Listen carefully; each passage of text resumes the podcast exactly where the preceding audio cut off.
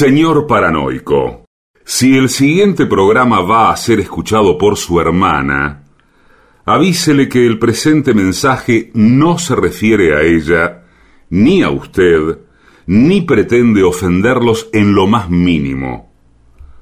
Ustedes no saben con quién se están metiendo.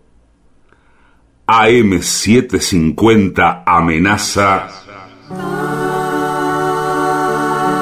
La venganza será terrible.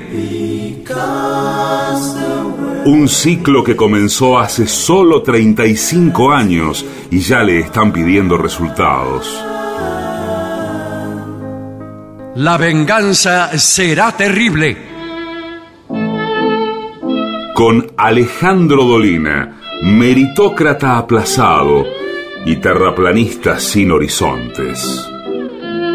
Patricio Barton, un filósofo naturista que oculta el símbolo para mostrar la cosa. Y el temido regreso de Gillespie, el que salió de devoto con un traje a rayas y el saco roto. La venganza será terrible. Canciones por el trío sin nombre. Ale Dolina, Martín Dolina y Manuel Moreira. Producción, Maica Iglesias, Eugenia Gorostiza y Lucas Barrantes. Pesquisas literarias, Nicolás Tolcachier. Sonido, Miguel Vincent. La venganza será terrible. Una pléyade de intelectuales, valientes en la provocación, cautos en la controversia y fugitivos en la gresca. Y ya llegan, con la astucia del Tero, gritando en Palermo y poniendo los huevos en la boca, nuestros intérpretes. Buenas noches. Este es el programa La venganza será terrible, que está comenzando. Hoy seremos dos, estaremos con Guiles. Sabemos que eh, nuestro querido Patricio Barton está pasando un momento difícil, familiar. Así que hoy trataremos de llevar adelante el programa entre Gillespie y yo. ¿Cómo le va, querido Gillespie? Buenas noches, ¿cómo anda? Desde Montegrande, estamos saliendo en directo. Aquí estoy. Atención, antes de Sí. empezar el programa, quiero alertar sobre una circunstancia. A ver, Se viene, ya es mañana mismo, el streaming de Coco Silly.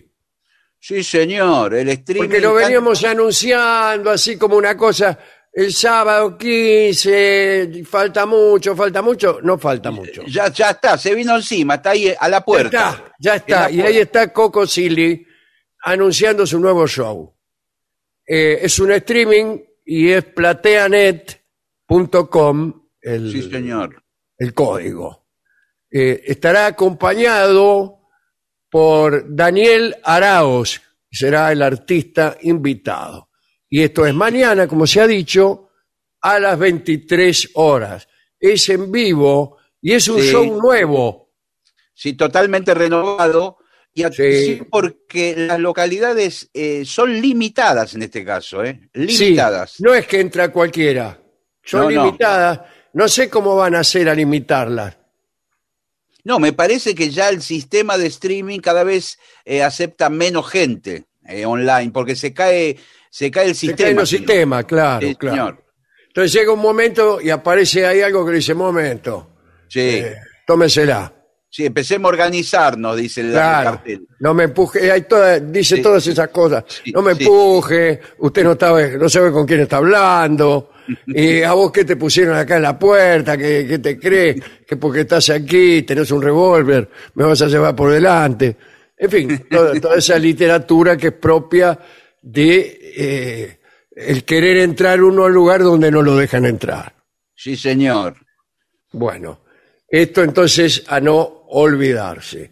Usted tiene alguna circunstancia que comentar? A propósito de, de, lo que estamos hablando, la tecnología, esta dependencia que tenemos cada vez más a la tecnología para ver los espectáculos, para ver a Cocosili, en el caso nuestro, para hacer el programa, en, con el celular, la, la, adicción que la gente tiene con el celular. Ahora sí, sí, sí. El, el, celular hace de, de, pariente, de novia, de... Sí, yo con mis hijos hace tres años que no hablo. bueno. Están siempre con, con, el celular. Entonces les escribo por celular, les doy consejos por celular, consejos para un hijo tecnológico. Sí. Ahora se incorporó, eh, con, en tiempos de pandemia, la aplicación para, con el permiso que uno tiene que ir renovando cada 48 horas, el permiso para circular. Ah, eso se hace también en, de, de, manera tecnológica, si no, uno no va a la municipalidad a sacar el no, permiso. No, no, no, es automático, se renueva cada 48 horas y el mismo celular en algún momento determinado le pregunta en la pantalla, le dice, ¿tiene fiebre? Y usted tiene que contestar. Eh, sí, dice. No, no.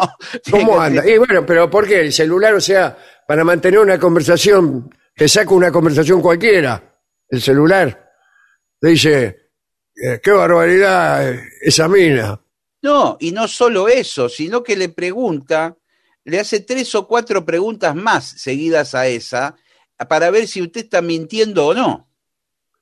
¿Y qué le importa al celular si estoy mintiendo o no estoy mintiendo? ¿Cómo que si le yo, importa? Yo lo pagué. Es mío Sí. el celular. Sí, pero de acuerdo a lo que usted conteste, si no cae en una trampa de estas preguntas, le va a emitir nuevamente el certificado. Si no, no se lo emite. Mirá vos. ¿Y qué preguntas? Son preguntas capciosas, ¿no? Sí, ahora yo justo lo completé hoy, pero son cuatro preguntas. A ver, Eh, hágamelas, hágamelas a mí, a ver. Primero, si tiene fiebre. Segundo, si son cosas siente- mías. Son Bueno. cosas mías. Segunda pregunta, ¿se siente bien? Respuesta. La última vez que me sentí bien tenía 11 años. Bueno. Tercera pregunta, ¿tiene alguno de estos síntomas? Y aparecen cuatro o cinco a continuación. O sea Eh, que no tos. puede oler, qué sé yo, todo eso. Dolor de cabeza, pérdida del olfato. eh, después dice, eh, ¿quiere enviar la- los resultados al ministerio? Sí, usted tiene que poner que quiere enviar los Eh, los quiero enviar para que sepan quién una- soy yo. Bueno, y una vez que le envía, le aparece la- el certificado renovado. ¿Y cómo saben si yo miento? Ahí está. Y sí, es que usted puede mentir porque hasta ahí no llega el, el- el- el celular. Ahora, también, además de eso, está la aplicación del banco por la cual usted puede eh, transferir dinero, ver dinero, también está en el celular. Y Sí, sí. también, y también está en el celular ahora una aplicación que se llama Mi Argentina, que tiene sus documentos en forma eh, digital, la cédula de identidad, el registro de conducir, etcétera, etcétera. Si usted Quiere decir que si a usted le roban el celular, le robaron está- todo. Le robaron todo. Toda usted quedó en la calle. Le Sí, robaron sí, la casa, le robaron la identidad.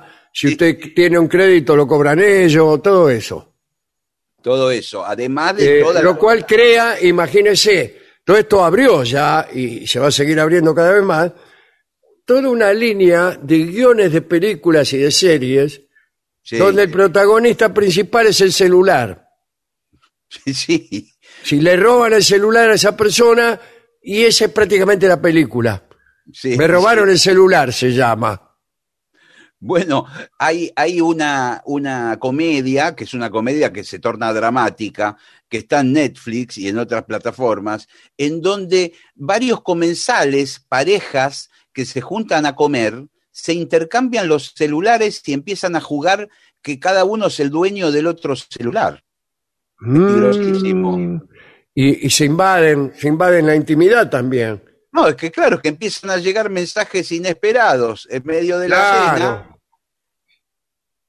Estoy pensando en vos, todas cosas así. y empiezan las preguntas. ¿Quién es esta? Eh, eh, eh, es mi abogado. Ah, Ah, sí, dice, mira la foto que tiene tu abogado. Y aparece el abogado en calzones. No, y ap- aparece una abogada. Ah, Claro. ¿ves que, yo tiendo a la verdad? Sí. Bueno, extraordinario es eso. No, es, que estamos. Es una muy buena película, pero no la voy a ver porque después me sueño. Sí. Me, me sueño No, que me pasa a mí. A mí me han pasado las peores tragedias que me han pasado. eh, son hijas de, de- de, eh, digamos, revisión de mi celular por parte de personas allegadas. Sí, bueno, y no es solo usted. La mayoría de los casos de divorcio, las Claro. pruebas son de cosas del celular. Claro, claro. Incluso gente que postea en las redes sociales cosas de su trabajo y la terminan echando, porque los jefes miran las redes sociales. Dios mío. Bueno, O sea que está. creo que no se va a poder seguir viviendo. Bueno, esto en general. Pero en particular tampoco con el, con el celular. ¿no? muchas Hoy- veces eh, tenemos el, en- el enemigo en el bolsillo. Tenemos nuestro Sí, enemigo. Eh, Es muy buen título también Bueno, para una bueno. película. Bueno, ¿vio? El, el enemigo en el bolsillo. Sí, Y se ve un bolsillo en el afiche con un bulto. sí. sí. Nada más. Nada más. Quiero decirle que esta mañana me llamaron, temprano para mí, yo estaba durmiendo, Sí.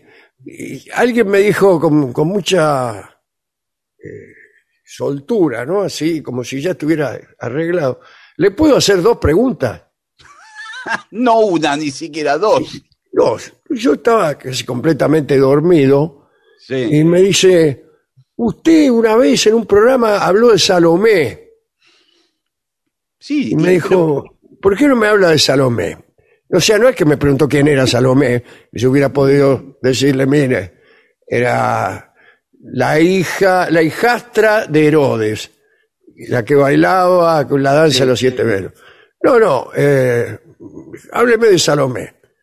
Entonces yo le dije más o menos esto que le acabo de decir, ¿no? sí, sí. Salomé, ¿se acuerda? La, eh, este, era el rey Herodes San- Santipas, y el rey se había casado, Herodes, Herodes Sí. Antipas, se había casado con una tipa Sí, sí. que se llamaba Herodías, o sea que eran Herodes y Herodías. Sí. Y por aquel tiempo andaba por ahí Juan el Bautista. Juan el Bautista, que era el tipo que bautizó a Cristo. Era Sí, un señor, poquito claro, claro. antes, no del nacimiento de Cristo, sino un poquito antes de que Cristo empezara a predicar, algo así. Eh, y se casa con, con esta tipa, y Juan el Bautista Sí. empieza a llamarla adúltera públicamente a Herodías, a la mujer de Herodes. ¿Por qué? Porque era un segundo matrimonio este. Ah, Y- va, perfecto. este. Entonces, ya viene. Y esta Herodías tenía una hijastra, una hija, una El hija, matrimonio anterior, del digamos. matrimonio anterior, y que era Rita Hayworth. Era No, Salomé. Salomé. Salomé, era Salomé. Y Salomé, al parecer, eh, qué sé yo, en un baile, en un baile, en un, asado o algo así, baila, hace un baile, qué sé yo. Sí, sí, sí. Entonces Herodes, el rey, que no era otro que Charles Lawton. eh, usted me dirá, ¿cómo puede ser si Charles Lawton, bien sabemos que era Enrique VIII de Inglaterra? Sí. Bueno, no, llámele doble personalidad. Sí. Entonces Charles Lawton la ve bailar a la mina, una mina parecida a Rita Hayworth, digamos. Sí, sí. Y- Bien formada. Linda. Sí, y la agarra, qué sé yo, la empieza a mirar, y, y la otra medio que le trata de seducirlo, así. Y entonces termina el baile, que es, es el baile de los siete velos. Sí. En realidad, no- de esto de histórico no tiene, no tiene nada, yo creo. Pero, pero bueno, eh, el baile de los siete velos es un invento de Oscar Wilde para mí. Le, le- le hago una pregunta. ¿Es el baile donde se van sacando como pañuelos de gasa? se van sacando los pañuelos de gasa y cada vez la mina queda ahí con el estofado expuesto. Sí, sí, señor. Y finalmente termina el bailongo y Herodes le dice, pídeme lo que quiera que te lo daré, dice el tipo ya. eh, le salía espuma por la boca. Y ella le dice, quiero la cabeza de Juan el Bautista, seguramente manipulada por la vieja, que lo la tenía vieja le montado entre ceja y ceja. Sí, a Juan el señor, Bautista. claro. Por Pero- la fama que le hizo. En, en la película hay como que también Juan el Bautista era un tipo pintor, ¿no? Sí. Y parece que, eh, que Salomé medio se le insinuó también a Juan el Bautista, lo fue a visitar, lo, lo tenían en cana Juan el Bautista, ¿eh? Ah, ya lo habían, no no ya lo habían metido en cana. Y creo que Salomé lo fue a visitar y le dijo, yo te puedo sacar acá porque tengo influencia. Y dice, no, le dijo, tú también es la hija de la adúltera. También Juan el Bautista era medio... Eh, Por favor. medio- un tipo medio pesado, ¿no? Bueno, entonces, mitad manipulada por la vieja y mitad porque estaba enamorada de Juan el Bautista y sentía Oh, despecho, le pidió la cabeza de Juan el Bautista. Para que Herodes, primero dice, no, pedime alguna otra cosa, que eso no, dice. La cabeza de Juan, bah, total que le, le dice, bueno, vaya andar, dice, hasta la celda, cortarle la cabeza a Juan el Bautista y traerla aquí, y así, así es en la película, ¿no? Ah, Eh, sí. Aparece con la cabeza en una Aparece, sí, viene con una bandeja y bueno, después no, no me acuerdo, qué sé yo. Bueno, todo esto tuve que contar, en realidad no conté ni la mitad de todo esto, eh, mientras estaba completamente dormido. Pero después viene la segunda pregunta Claro. y me dijo, hable sobre el amor. Ah, no, le dije. Esa no es una pregunta. Sí, es una trampa esa, porque Claro, y además una trampa y una es la solicitud de una conferencia. sí, claro, por supuesto, sí. Claro, esa pregunta no la puede responder en, en un minuto. No, y la otra, qué sé yo, es Salomé, puede ser que se lo conté. Pero bueno, ahora me acordé de algunas cosas que no le dije a este señor y se las cuento ahora eh, de- acerca de Salomé. ¿no? Hay una obra de teatro de Oscar Wilde donde aparece la danza de siete velos, que creo que es un invento de él. Y después hay, hubo un ballet, hay, bueno, eh, anteriormente también había un cuento de Flaubert, un cuento de Flaubert sobre Salomé. Sí. Eh, y ahí está. Acá hicimos una charla sobre Salomé, muy linda, pero tampoco me la acuerdo y no la, no la tengo guardada ni, ni nada. Y, y sobre el amor no tenemos nada que decir, ya está. Así que le contesto por si, porque estaba dormido yo hoy, ¿no? Sí, sí, sí. Y al- una pregunta, ¿lo conocía al hombre que lo llamó? No, no, no, no lo conocía, o quizás sí, o quizás sí, pero no entendí, como estaba en esa duerme vela, no, no alcancé a reconocer el nombre que me dio, ni de qué radio era, ni de qué programa. Así que no sé si, no era muy temprano, ¿eh? Bueno, Era, te- era temprano para mí. ¿y qué le, entonces qué le estaba diciendo yo de la esclavitud al celular? Y sí, es también, si yo no tuvi- si no existiera el celular, eh, seguramente no se hubiera registrado esa comunicación porque el teléfono estaría en la cocina, Sí, yo estaría durmiendo, no escucharía. Eh, esto- estos repor- reportajes así al paso son hijos del celular también. claro, po- porque el Antes, claro, te, te- que te llaman así, hola, ¿qué tal? ¿Cómo le va? Mire, yo me acuerdo eh, el partido que jugó, un partido que jugó Racing contra el Celtic, Y, y ellos, este, la final de, de- de- de- de la Copa Mundial de Clubes, ¿no? sí, Que jugaban un partido en, en Escocia, otros jugaron acá y después hicieron la final en Montevideo. Pero eh, eh, creo que en el partido que jugaron acá, un periodista sí, estaba ahí medio con el micrófono, el que los que hacían campo, sí, claro, campo de juego, sí, señor. le, le hizo una pequeña interview al arquero César, Cejas, Cejas, este, sí. Cejas, eh, en medio del partido. Pero qué En medio, no sé qué pasó, ponele, se fue la pelota afuera, qué sé yo.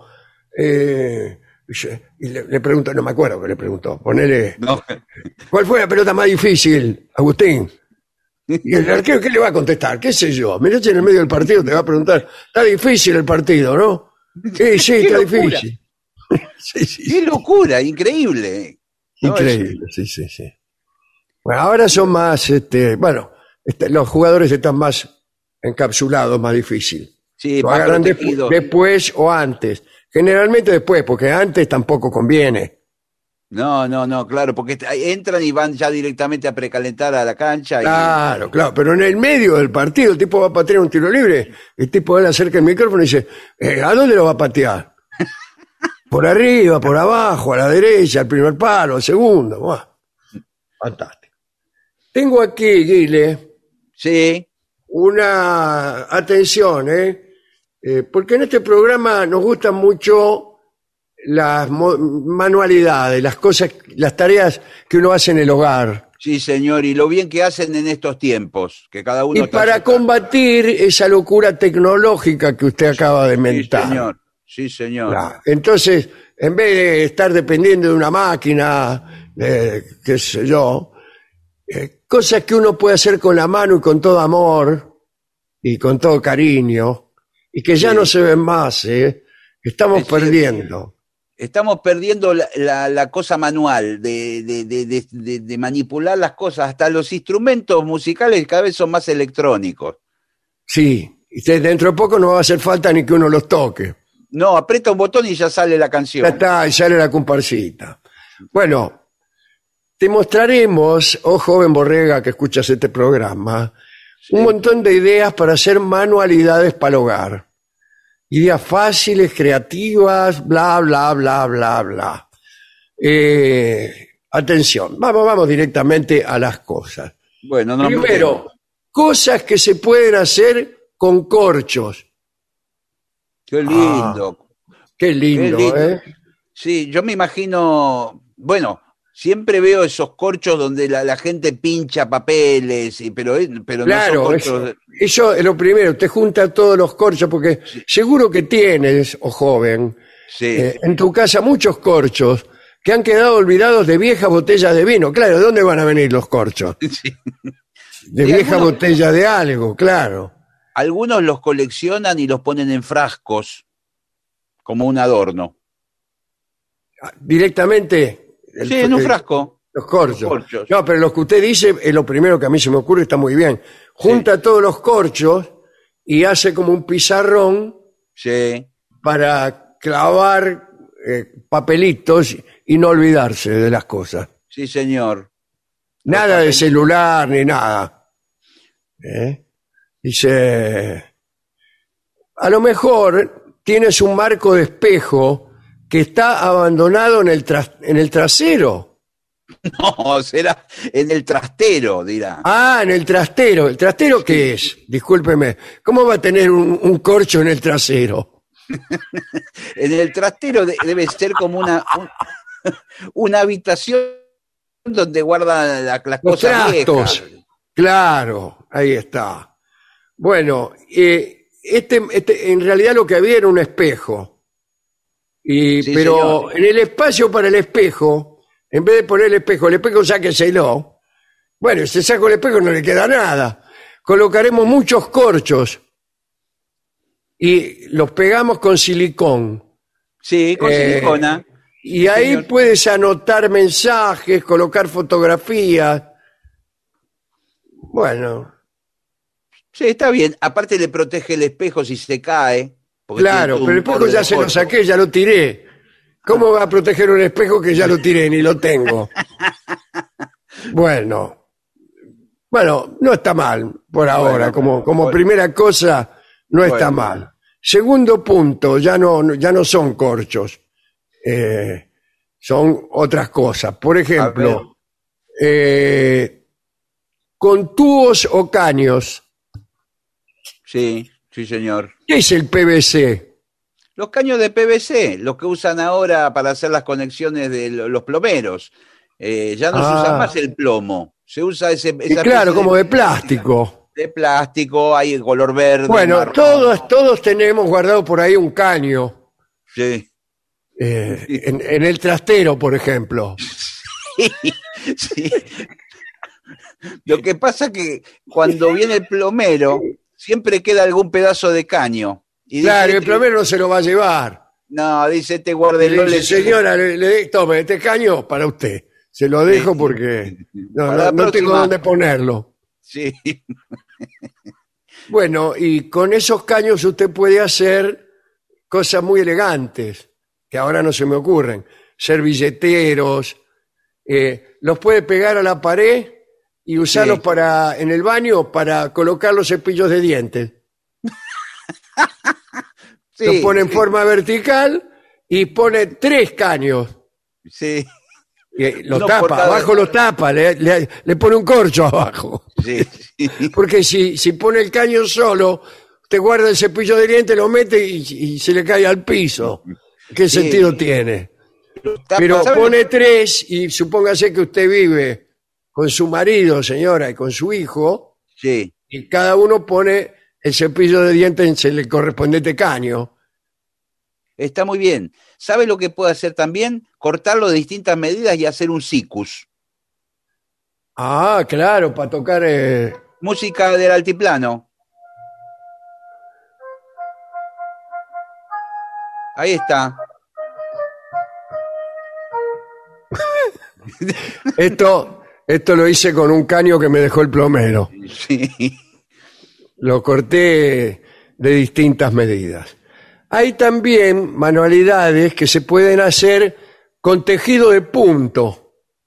Ajá. bueno, ah, a mí si hay una cosa, discúlpeme, si hay una cosa que no aguanto, es que me tomen de punto. No, pero escúcheme, el tejido de punto es el tejido que usaban nuestras abuelas para hacer esas, este, esas eh, cosas que ponían arriba de la mesa de, de pasamanería, eh, carpetitas Ajá. le decían, carpetas me parece. Ah, una carpetita. Abajo de cada cosa, eh, había una jarra arriba de la mesa, Sí, señor.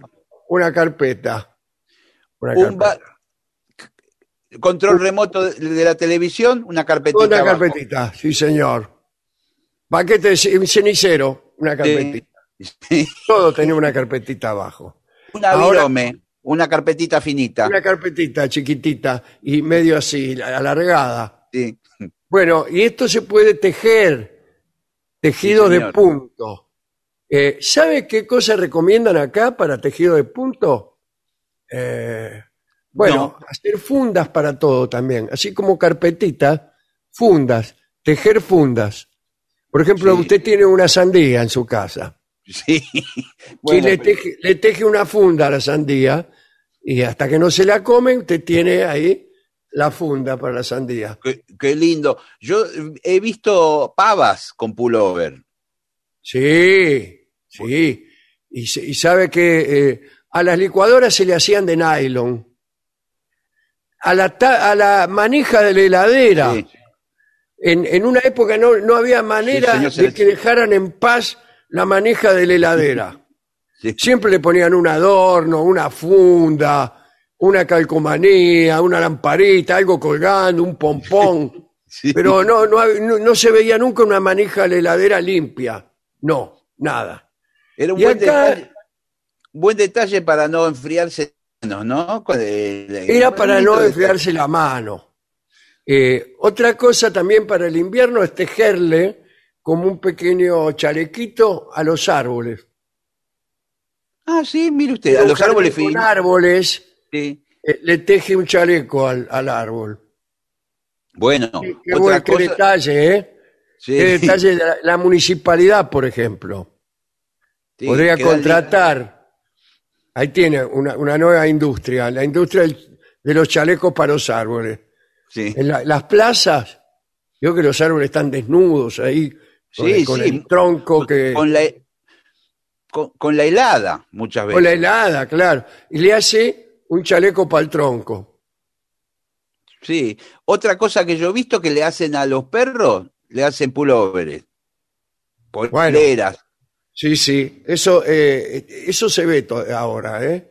Sí. Se Siempre, ve siempre- mucho el perro, especialmente un perro pequeño, ¿no? Porque Sí, si un Doberman le pone un chaleco, eh, primero, ¿cómo se, cómo se lo pones sin que te coma el perro? ¿no? Sí, sí. En Y cambio, siempre- un caniche vos lo agarrás, el- una que lo terminás enseguida, el chaleco. sí. Y el caniche se pone cualquier cosa, no le importa nada, está ahí con el chaleco. No, se ven perros mejor vestidos que yo. Sí, señor. Siempre igual es de la cintura para arriba el abrigo. Abajo, Y abajo nada, abajo no Nada. nos metemos. No, ¿No no. es cierto? Porque el perro tiene su vida también, ¿no? Sí, sí. Así que, bueno, seguimos con las eh, manualidades. A ver. Eh, manualidades con tela, o sea, con plata. No, no, con, con género, con telas. Ah, con género.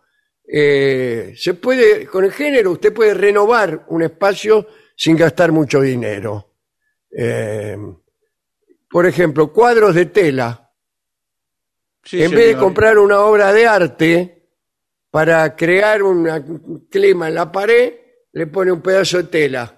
Claro, Usted tiene una colcha floreada por ahí que la tiene, la tiró, ya no le sirve más, sí, la mete en un marco, saca el, el cuadro de Quinquela Martín que usted tenía, sí. lo saca y pone un pedazo de colcha ahí. Y, lo, y lo cuelga. Estaba pensando, también hay toallas muy lindas que tienen. También, claro. Y la pone como cuadro y queda una decoración que le, le da interés a una pared que a lo mejor eh, quedaba, quedaba mal.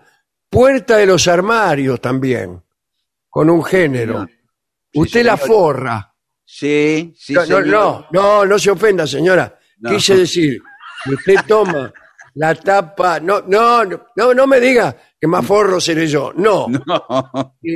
Que, toma la, la, eh, la puerta del armario y la forra. La forra sabe- con escocés, por ejemplo. Bueno, hay muchos castillos que tienen el techo forrado en tela, la parte de arriba del techo. Claro. Y eso, eso me gustaría, mí llamar un albañil y que me forre el techo. Sí, Todo, señor, con eh, cualquier género, puede ser, puede ser villela, puede ser este tafeta, Sí, puede señor. ser broderina, Lino. puede ser lino, lino puede ser, Sí, señor.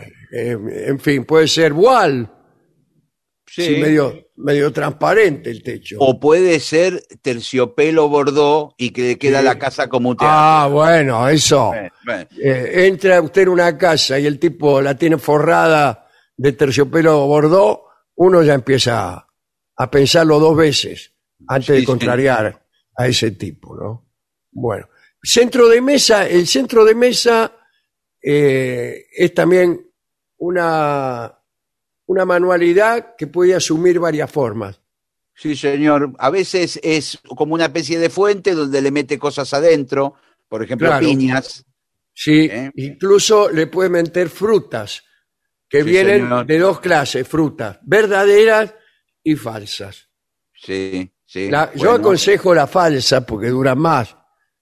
Sí, porque, por ejemplo, una banana a los dos, tres días ya empieza a estar negra. Se, pone- se le pone negra. Usted, por ejemplo, Sí. invita, invita a cenar, digamos, los dueños de la radio. Bueno, Eh, eh, se sientan ahí un centro de mesa, una banana toda podrida, un olor a banana y, y el tipo ya, la idea que tenía de usted, que no era muy buena, empeora. En cambio, una banana de plástico o de losa, sí, señor. ¿Y el sabe lo que...? da ganas de agarrarla, ¿vio? Sí, sí. Y ahora también se están usando muchísimo las piedras. Hay gente que pone de piedras. Sí, yo he Sí, visto. Ponen Sí, piedras. están locos. Antes las Sí. piedras eran para tirar. Sí. Claro, agarrabas piedra para qué? Para defenderte, para romper un vidrio. Sí. Pero Ahora no, ahora son- agarran las piedras, las juntan de por ahí, la meten adentro de una fuente y- en el medio de la mesa.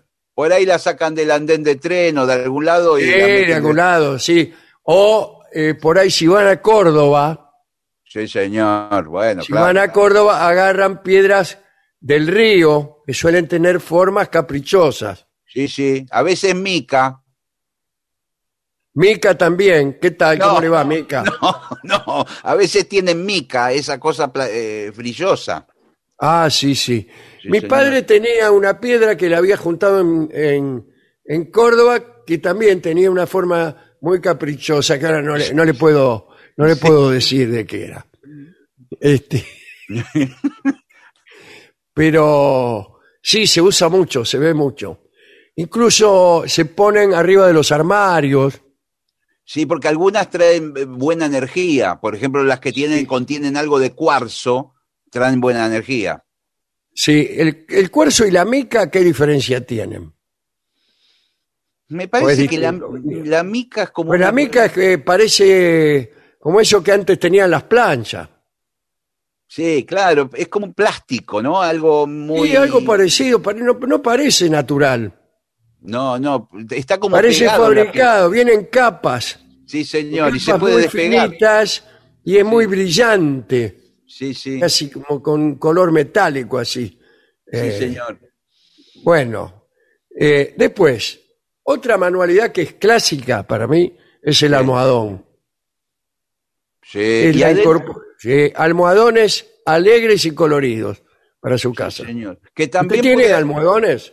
Sí, y puede también usar la tela de la toalla o de la colcha. Claro.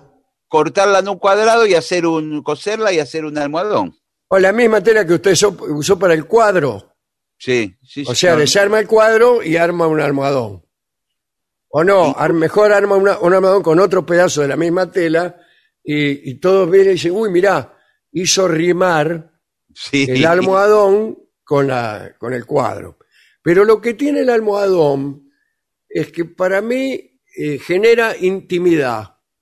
Sí, es, es más cálida una casa con almohadones. Sí, señor. Y una reunión donde la gente se, siente en- eh, se sienta en el piso en almohadones coloridos es una reunión que pinta mucho mejor que cuando están sentadas ahí eh, las viejas en una silla. En una silla, tiene razón. Y le digo una cosa, el almohadón, adentro del almohadón, usted puede rellenarlo con lo que quiera. Sí, ¿sabe qué, qué se usa mucho? Eh, semillas. Alpiste, ponele. Sí, señor, sí. Usted lo rellena de alpiste y, o si tiene, eh, ponerle pedazo de goma espuma, que lo puede juntar, ¿sabe dónde? ¿Vio en los contenedores de las esquinas que la gente Sí, sí. Tira pedazo de, De colchones rotos. de colchones rotos, de silla que no sirve más, porquería, escupida al mate, y usted la junta? Sí, Y hasta se- esponjas puede meter. Esponja vieja, la esponja Sí. que usted ya tan tan contaminada que usted no, no se quiere tocar el cuerpo, la mete dentro del almohadón y chao.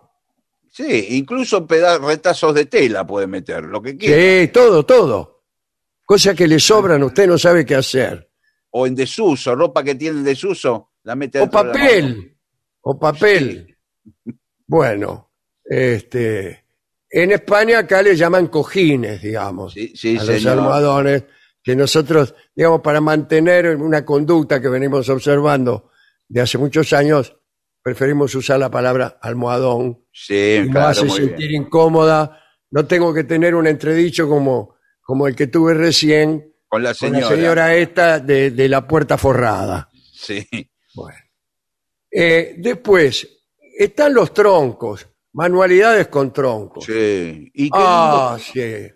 La Qué interacción entre el tronco y la mano eh, Sí. produce esta manualidad. No, pero hay, hay, hay, hay, hay personas que agarran los troncos, por ejemplo, que de la Patagonia, del bosque, y los lijan No me y, y parecen, sí, parecen la, la- la- la- parece la, osamenta de, de- de un ciervo. ¿eh? ¿Cómo va a aparecer la osamenta de un ciervo un tronco, señor? Pero, ¿Cómo lo va a lijar? Lo ¿Cómo lo que- consigue? Bueno, y quedan hermosos. Algunos los usan como, como adornos también navideños, mezclado con el arbolito de Navidad, ponen unos troncos abajo del piso. Claro. Tiene mucha aceptación, dicen los troncos aquí. Sí, sí, Sí, uno dice troncos y todos levantan la mano. Yo, yo, yo. Pero lo que me llama la atención es eso que me dijo usted, ¿no? Sí. Eh, gente que tiene algo parecido a la osamenta de un ciervo. Y cuando uno le pregunta, ¿qué hace la osamenta de un ciervo aquí en este, en este pequeño este, hall? Sí, y, y dice, es, en realidad es un tronco. Un tronco navideño que tiene reminiscencias. eh, pero hay otra cosa que se me ocurre con el tronco que se usa bastante aquí en Montegrande, que es Sí. cuando talan un árbol, cortan los troncos para hacer bancos y mesas. Ajá. Pero sin que Los pierda, cortan como en rodajas.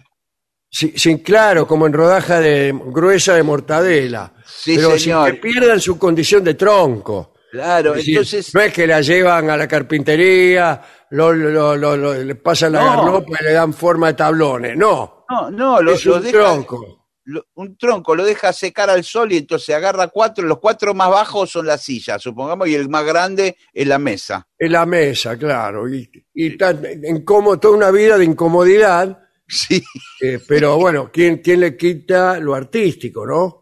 Sí, Sí, mirá, señor. el otro día fui a lo de Gillespie, Sí, tenía una mesa con cuatro sillas que eran troncos en realidad. La mesa también era un tronco. Y- parecemos los, los picapiedras comiendo. Sí, sí, sí. Después fui al baño y el Sí. inodoro, un tronco era, Sí, ¿eh? pero lijado. Lo habían, sí. lo habían lijado, ¿no? Bueno, Eso le da eh, calidez.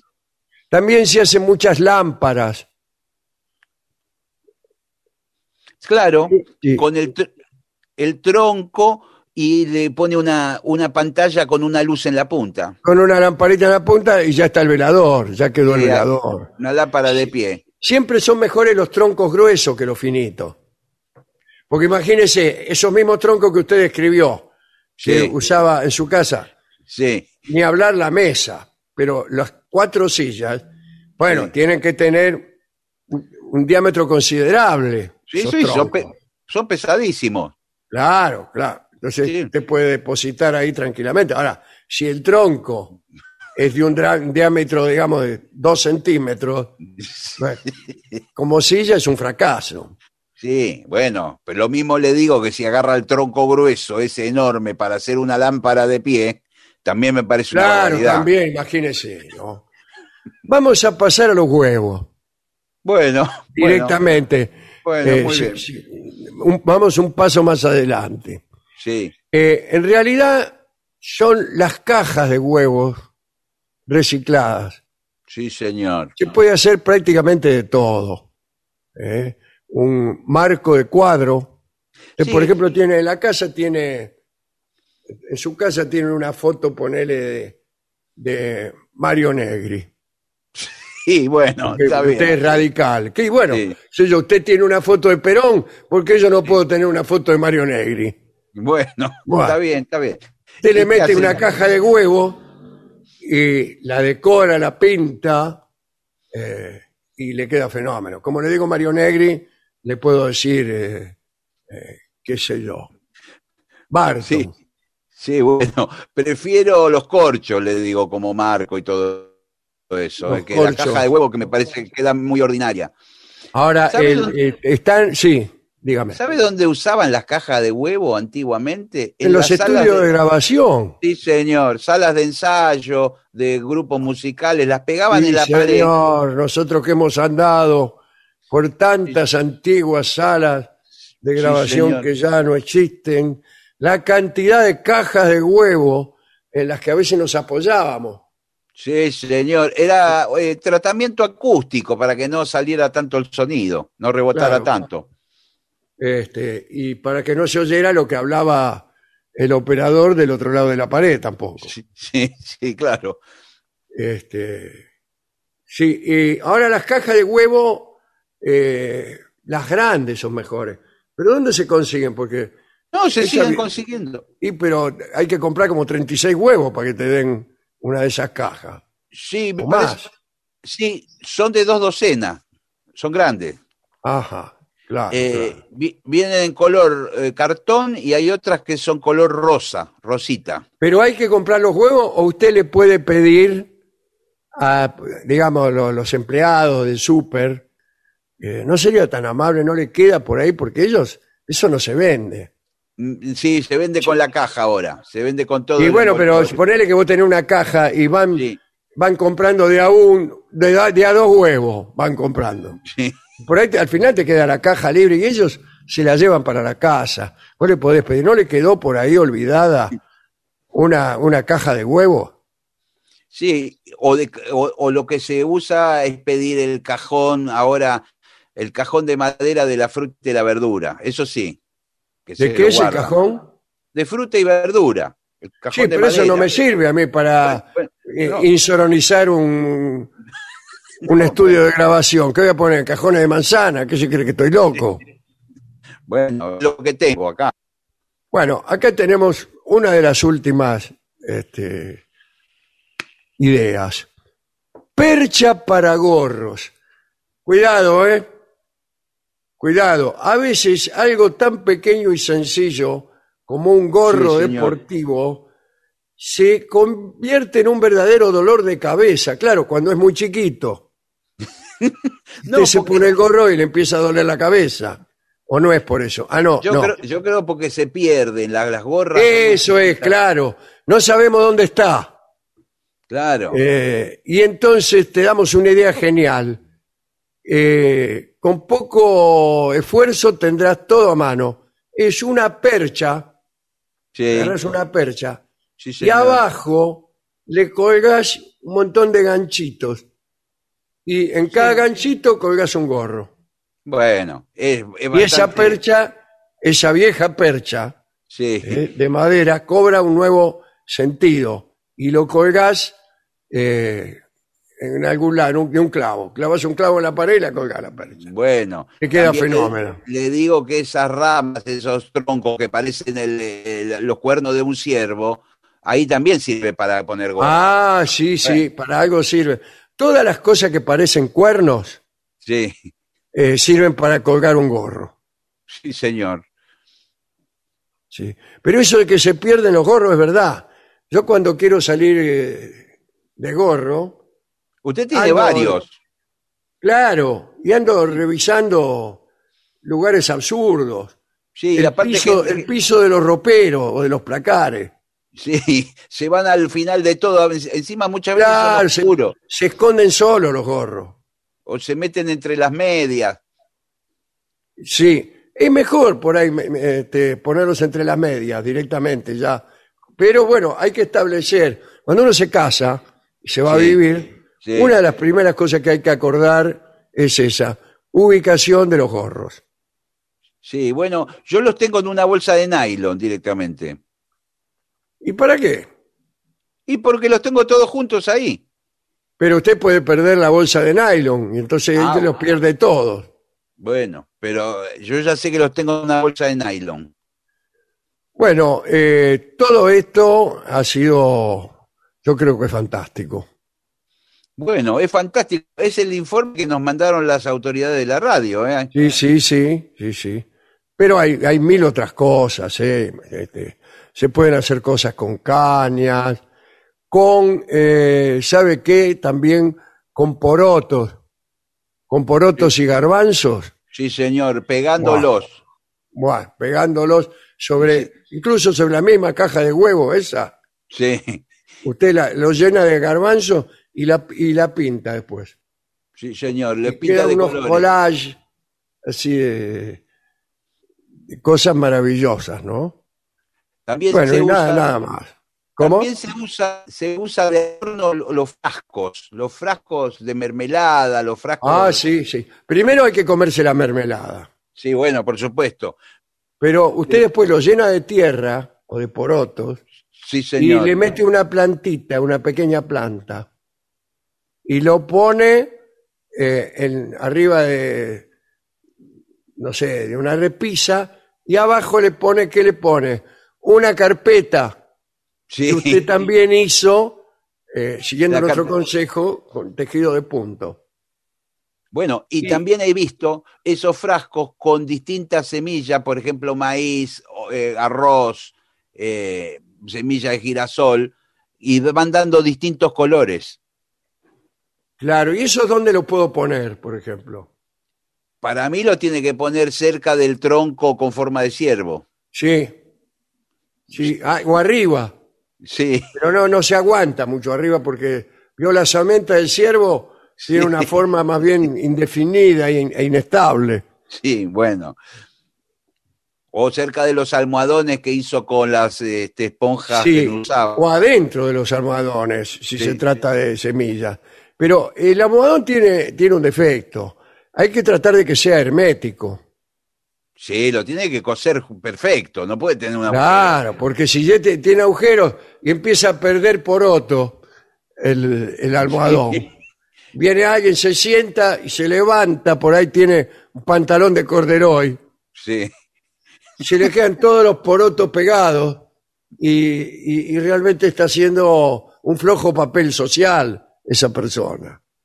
Usted sabe que también puede llenar el almohadón con pelo. Ah, sí. ¿Con pelos de, de, de dónde? No, con ¿O, pelo o de quién? Con Ah, pelo- yo pensé que eran pelos de animales. Hay gente que lo llena con plumas también. Si con plumas es mejor, más clásico, ¿no? Bueno, sí, Porque el pelo por ahí tarda en crecer. pero eh, Sí, es bien eh, mullido. Eh, fui el otro, yo vi Sí. en casa de, de personas amigas. Entré ya lo primero que me llamó la atención fue que estaban todos rapados. Sí, Y después me senté, digo, qué lindos almohadones. Digo, ¿qué- ¿con qué están rellenos? Porque yo los tocaba así. Me dice, con mullido. pelos. Con pelos, me dice la señora, que estaba Sí. completamente rapada. Bueno, ¿qué le parece si, si vamos a ver eh, lo que opinan nuestros oyentes acerca de todas estas manualidades que realmente me han emocionado mucho? Bueno, mensajes que nos llegaron al WhatsApp y al Facebook, ¿eh? De la venganza será terrible.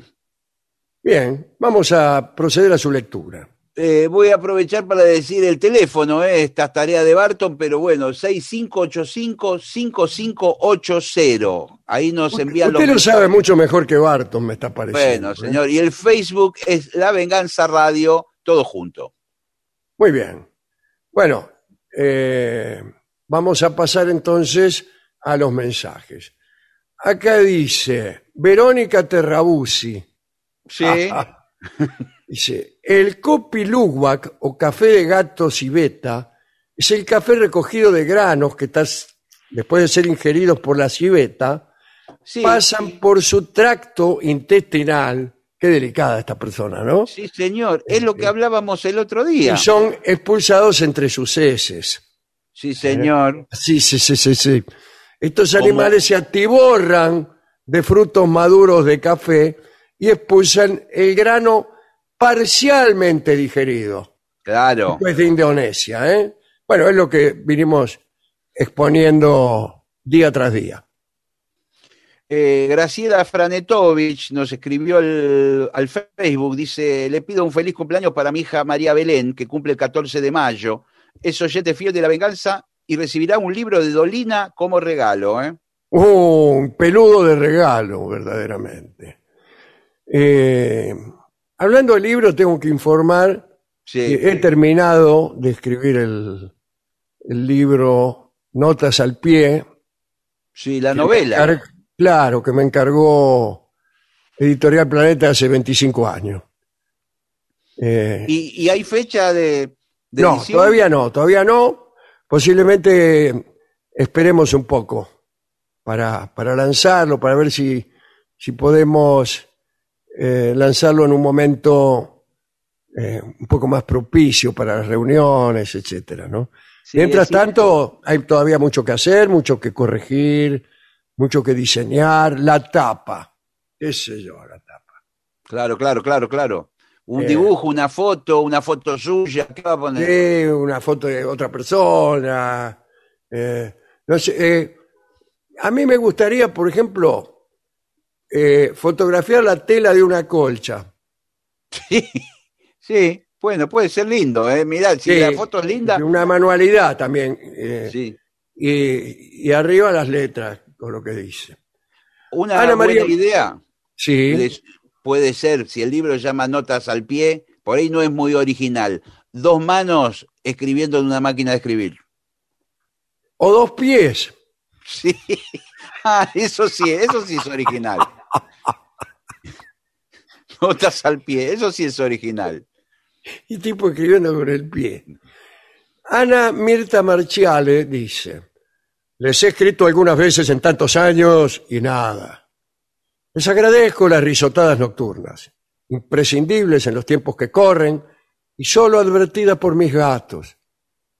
Bueno, eh, los que leen mensajes ciertamente son, o los mensajes leídos son los mamá rock de Radio Nacional Córdoba. Ah, ella Ah, también escribe mensajes a Radio Nacional Córdoba y ahí se los leen. Bueno, rememorando 50 años de Gear y unas anécdotas de Villa Rumipal aquí en la Sierra Cordobesa. Abrazos, Alejandro. Eh, Ana, Ana. Bueno, Escucho el tema que prefieras tocar o cantar. Está difícil, usted sabe, Ana, ¿no? Bueno, dale. Sí, por ahí algún instrumental en algún momento. Algún instrumental, alguno como, como este que me gusta tanto, que se llama Sí. Loca Bohemia. A ver.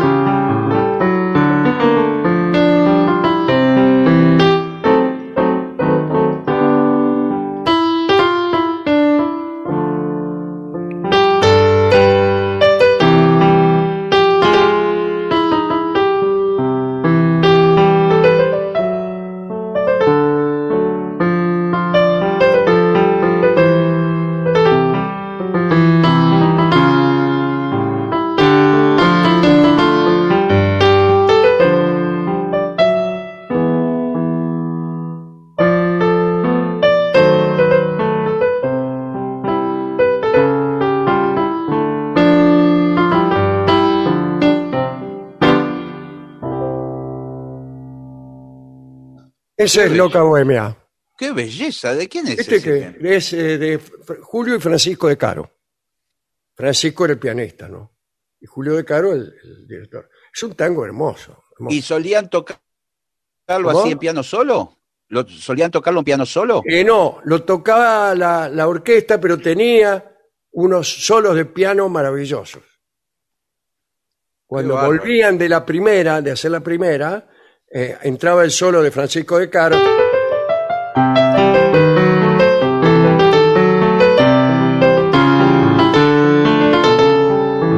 Lindísimo. Sí, Igual sí. cometí un par de errores porque no, no, no, me, lo, no me lo acuerdo bien, pero Bueno, pero- fantástico. Bueno, discúlpeme que lo haga perder tiempo con... No, fue un momento bárbaro. Laura de la Rosa nos escribe, dice, una vez en el Tortoni me llevé un libro que le habían regalado a Alejandro. ¿Eh? Aún lo tengo. un latrocinio, señor. Sí, dice, aún lo tengo y encima está dedicado. Cuando quiera se lo devuelvo. Sí, devuélvamelo porque, escúcheme, este, esto me... Voy a la, a la comisaría ahora mismo. No, por favor. Espéreme, espéreme. Mechinovas, más Sí. que un hábito, ya son un vicio. Temas a tratar, Sí. dice. ¿Cómo aprender tres idiomas al mismo tiempo? Después, ¿cómo tener lindos sueños? ¿Hay que comer o tomar algo? Eh, yo creo que sí, sí. sí. ¿Y cómo O- lograr que el vecino no tire su mugre en tu vereda? Ah, eso es el más difícil de todos. Sí, ¿Qué más? En, rela- en relación a los sueños, me parece que muchos médicos recomiendan comer poco a la noche. Claro, o no comer. Claro, para dormir mejor. Sí, sí. Aquí dice Pablo de Palermo, un durísimo mensaje manda. Dice, denuncio públicamente a la producción del señor Dolina que no le aclaran de una vez por todas que los mensajes de los oyentes no se tratan del tema que se tocó en esa instancia, sino del día anterior. ¿Eh? Y dice, el señor me Dolina- diga. Sí, el señor otra, Dolina- otra sorpresa me acabo de llevar. Bueno, dice, Y todas Dolina- desagradables. Dolina debería golpearlos en el rostro en reiteradas oportunidades, dice. Qué violento. Me, me han estado engañando. Me han estado robando libros que otros me regalaron y engañando. Sí, diciendo sí. que estos mensajes acaban de llegar. Sí, señor. Mentira, son del día anterior. Bueno. ¿Qué más? Um, dice, un fuerte abrazo, Patricio. Todas las noches me sacas una sonrisa. Hoy quisiera regalarte una. Es por acá, dice. Mari de Boedo. Dale. Bueno, qué bueno. Nos escribe Andrés desde Morro de Sao Paulo, Bahía. Hola. Eh, dice, anoche soñé con el Diego y quería conmemorarlo un día cualquiera porque se lo extraña. Eh, dice, la mente no entiende de fechas ni calendarios, más entiende de emociones y de esas que el Diego ha despertado en todos nosotros. Bueno, Bueno. Hola, Domina. Soy Simón de Neuquén, tengo 12 años. Me encanta cuando se hacen pasar por personajes y los tengo que escuchar descargando los programas porque no anda mi radio. sí. Bueno, gracias, Simón. ¿Qué más? Eh, aquí Graciela de Valvanera dice, brillante el programa del 13 de mayo del, del De 21". 1810. No, no, de- de- eh, del 13 de mayo de, de este año, dice, en el Coliseo de La Plata. Fue un programa antiguo, seguramente. Claro, era Eh, efectivamente de 1810. Sí, y dice que estaba dividido en cuatro partes, como hacían antes, y con unas ocurrencias maravillosas de ustedes y un público que le festejaba con risas y aplausos. Bueno, qué lindo Bueno. recuerdo. Quisiera pedirle al trío el- un tema de Hey Arnold, que es una, una serie animada para el cual quizá necesiten de Gillespie, Gustavo Fontán. Dice, ahora le vamos a preguntar. a- Bueno, bueno, con todo gusto pa- participaría como músico invitado, como ellos dicen, de alguna de las canciones. Eh, Bueno. le pide al maestro el tango de Estelios, que me hace acordar a mi nona, Agustín de Vera. ¿El tango cómo? Destellos. Ah, destellos, para ahogar hondas Sí. penas que tengo, ¿no? Es muy lindo, es muy lindo. Antes lo hacíamos muy seguido. Las otras noches, Alejandro pasó una canción interpretada por Suma Paz. Eh, la escucho hace años, pude verla en vivo. Me llama la atención que en su repertorio incluye canciones de origen cuyano. Bueno, y es algo común en la región surera. Sí, claro, sí, sí. Muchos cantantes eh, que hacían repertorio surero han hecho también canciones cuyanas. Magaldi dice hasta intenta simular la pronunciación cuyana. Sí, sí. Sí. Gardel también tiene algunas canciones de esa región. Sí, pero Gardel no, no, no hacía eso, no, no decía caballo, no. Claro, claro. Este, ¿Sabe a qué se debe? Dice Maxi de, Monte- de Valle Hermoso. Que es el repertorio de los cantores nacionales, Maxi. Los cantores nacionales que son anteriores incluso eh, al, al cantor de tangos Sí. y siempre tuvieron ese repertorio. Mamá, llévame para el pueblo, eh, claveles mendocinos, este, todas esas canciones no solamente fueron cantadas por Magaldi y Gardel, sino también por muchos otros, continuadores de esa forma de ser cantor nacional. Después estaba Sí. eh, los cantantes que vinieron después eran cantores de orquesta y casi no hicieron ni canciones sureras ni canciones criollas, muy poquitas, mucho, mucho menos eh, canciones del repertorio cuyano, que por otra parte además tiene eh, una tradición guitarrística, el repertorio cuyano, estupenda, de grandes, de grandes, Sí, de, de- de grandes arreglos a dos guitarras, ¿no? O a Sí, tres a dos o a tres o a cuatro guitarras. Sí. Arreglos extraordinarios, por ejemplo, bueno, Tito Francia, ¿no? Este, bueno. Buenas, buenas. Soy Fernando de Luján. Con respecto a las ardillas, las trajo don Julio Esteberling, fundador del pueblo de Villa Flandria. Un capricho Sí. del viejo y se mandó una gran macana. También trajo otros animales de Bélgica, pero las ardillas fueron las más famosas. Cuando vivía don Julio en una ocasión de visita en la Argentina, los reyes de Bélgica fueron a su casa. Mira vos. A casa no vinieron, ¿no? Aquí Bueno, ¿qué nos más? escribe Patricia. Patricia dice, me están haciendo reír mucho con la tripulación de cabina, que se le hincharon los pies. Dice, gracias por alegrar mis noches rosarinas de cuarentena. ¿eh? Eh, San- Santiago de Chicago dice, para cuando los ocurrentes de marketing de la radio se cansen del eslogan objetivos pero no imparciales, hago mi aporte sugiriendo necesarios pero no imprescindibles, sí, o progresistas pero no inclusivos, o peronistas bueno. pero no estúpidos. está muy bueno. bueno, esto es Santiago de Chicago. dale. Aquí nos escribe Manuela de La Plata. Dice, soy una joven borrega que quiere saber a qué se refiere Dolina cuando habla de la Bonafide, porque sospecho que no es el local de chocolates. ¿Perdón? Cuando usted Bueno. se refiere a la Bonafide, ¿a qué se refiere?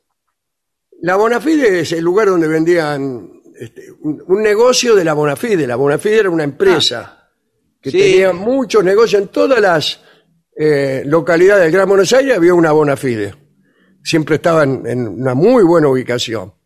Y ahí vendían café y todos los productos Bonafide, que eran nugatones, este, bocaditos, Café, ¿no? También, café sí, café lo primero.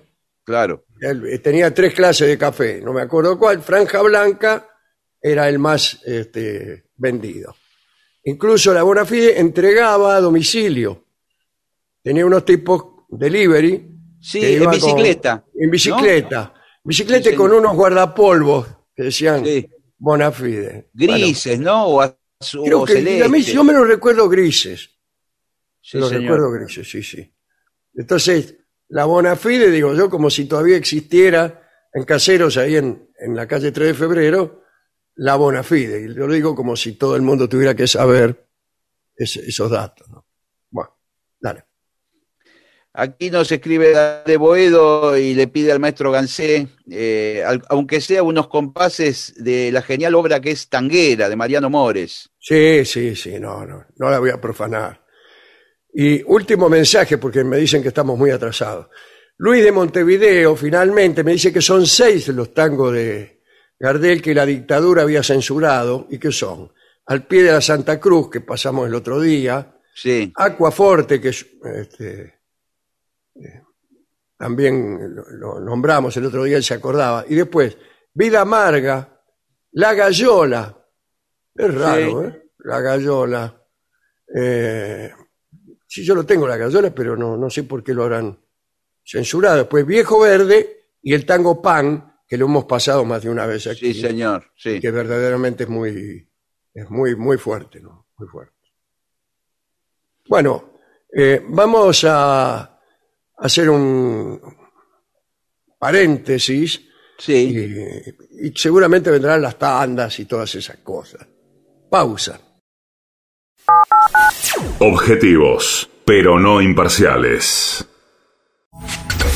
Lo mejor de la 750 ahora también en Spotify. La 750 en versión podcast. Para que la escuches cuando quieras. Lo mejor de la 750 en Spotify. Dale play. Pagar los sueldos de tu empresa con Credicop es más cómodo y es mejor.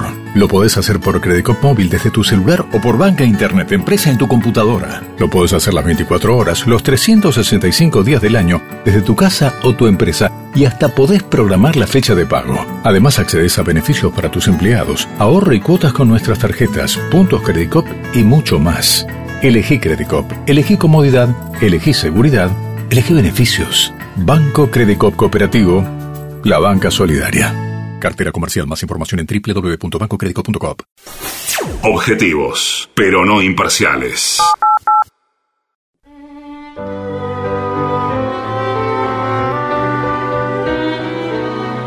Continuamos en La Venganza Será Terrible. Ustedes saben cómo comunicarse con nosotros. Yo lo olvidé, pero llega el momento de la refle. Sí, hoy vamos a hablar del mago Kellar. Atención, Sí. ¿eh? Allá por 1915, un espectáculo impresionante emocionó al público que abarrotaba el Teatro del Hipódromo de Nueva York, que era en aquel entonces el, el local más grande del mundo, el local más grande del mundo, con una capacidad para 5.300 espectadores. El espectáculo era un homenaje a Harry Keller, a quien le decían el decano de los magos. Entonces, mete aplausos, qué sé yo. Y era una función benéfica organizada por Harry Houdini con el objetivo de recaudar fondos para las víctimas del hundimiento de un transatlántico norteamericano que habían torpedeado los alemanes. Bueno, Keller, el mago Keller, acababa de retirarse, pero Houdini lo convenció para que participara en aquella gala postrera y así de paso rendirle un homenaje. Eh, entonces hablaremos de, de ese tipo, de Keller. Sus orígenes son oscuros. En realidad se llamaba Heinrich Keller, era hijo de emigrantes alemanes establecidos en el estado de Pensilvania. Eh, había nacido en 1849. Dice la crónica que desde pequeño mostró un interés especial por juegos atrevidos. Por ejemplo, esquivar trenes Sí. esperándolos en la vía. oh, Claro, bueno, debe ser esperarlo y saltando a último momento. sí, a último momento ya estaba la locomotora ahí. Es- eso es muy difícil.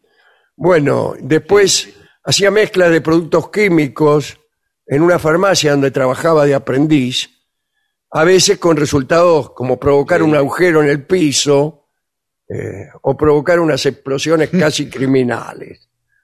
Bueno, eh, por ahí un día Keller se subió a un tren y dejó atrás a su familia. Llegó a Nueva York con solo 10 años de edad. Fue adoptado por un religioso que le pagó los estudios con la idea de que se dedicara también a predicar la palabra de Dios, pero parece que Keller se cruzó con el fakir de Aba, que era el seudónimo de Isaías Harry Hughes, que decidía, decía él, pro- eh, provenir de Aba en Birmania. Y bueno, este chico Keller al ver al fakir quedó muy impresionado. Un día Keller vio un anuncio en el diario en la que el fakir solicitaba un ayudante. Y Keller se presentó y consiguió el puesto. Sí, Tras señor. un tiempo de aprendizaje, Keller quiso independizarse y dio una función, él solo, ahí en un pueblo de Michigan. Pero resultó tan mal que tuvo que, que regresar al lado de su maestro. Eh, hizo, hizo un truco que casi se ahorcó, después eh, dio la cama de clavos, Sí, fue atravesado Sí, por sí. un montón de clavos. Entonces volvió y le dijo al maestro, mire, me apuré. Y volvió Claro. con, la, con la cabeza agacha y unas cuantas heridas, porque casi se ahorca haciendo un truco más. Una porquería. Dos años después, probó de nuevo y esa vez le fue mejor. Pero no tenía dinero y usted sabe que los magos necesitan todo un equipo, ¿no? sí, Y- sí, ap- aparatos, cosas. Bueno, eh, para comprarlo tuvo que endeudarse. Y en realidad empezó a trabajar eh, ideando y fabricando material para otros. O sea que era un poco mago y otro proveedor de insumos para magia.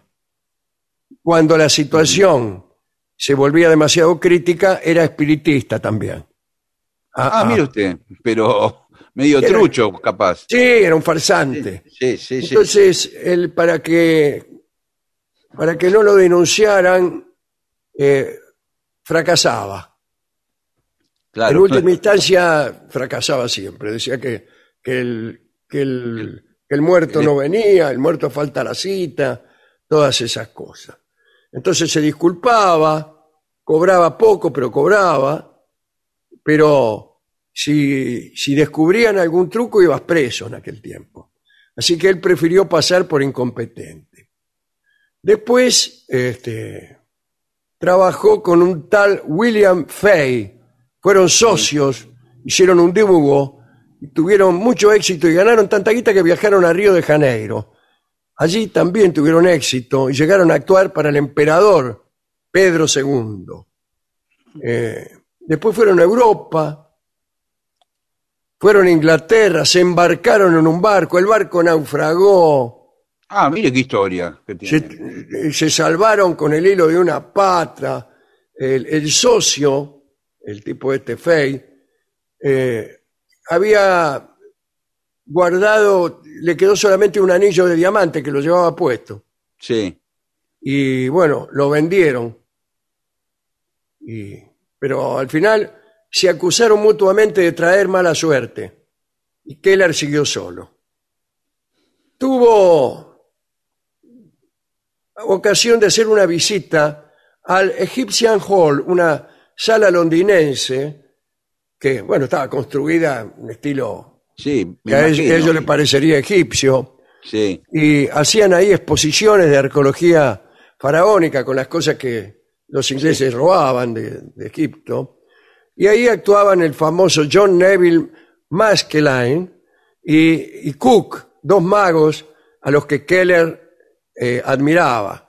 También lo hacía el francés Gautier de Coltat, creador de muchos de los trucos que se usan todavía hoy, entre ellos el conocido por la Vanishing Lady, en que una mujer sentada en una silla Sí. es cubierta por una capa y desaparece y reaparece después pero en un baúl.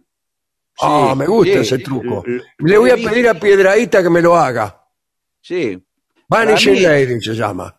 el Para truco. mí el, tru- el truco es que, la, es que cuando pone la capa la mina se va por adentro del piso. Hay una puerta. señor, abajo. señor, no lo sé. Bueno, bueno, No lo sé. Bueno, este. Y le compró el truco a este mago. Vio que los magos se compran los sí, trucos. sí, sí. Eh, toda la guita que le tenía de- del anillo que habían repartido con el otro se la gastó.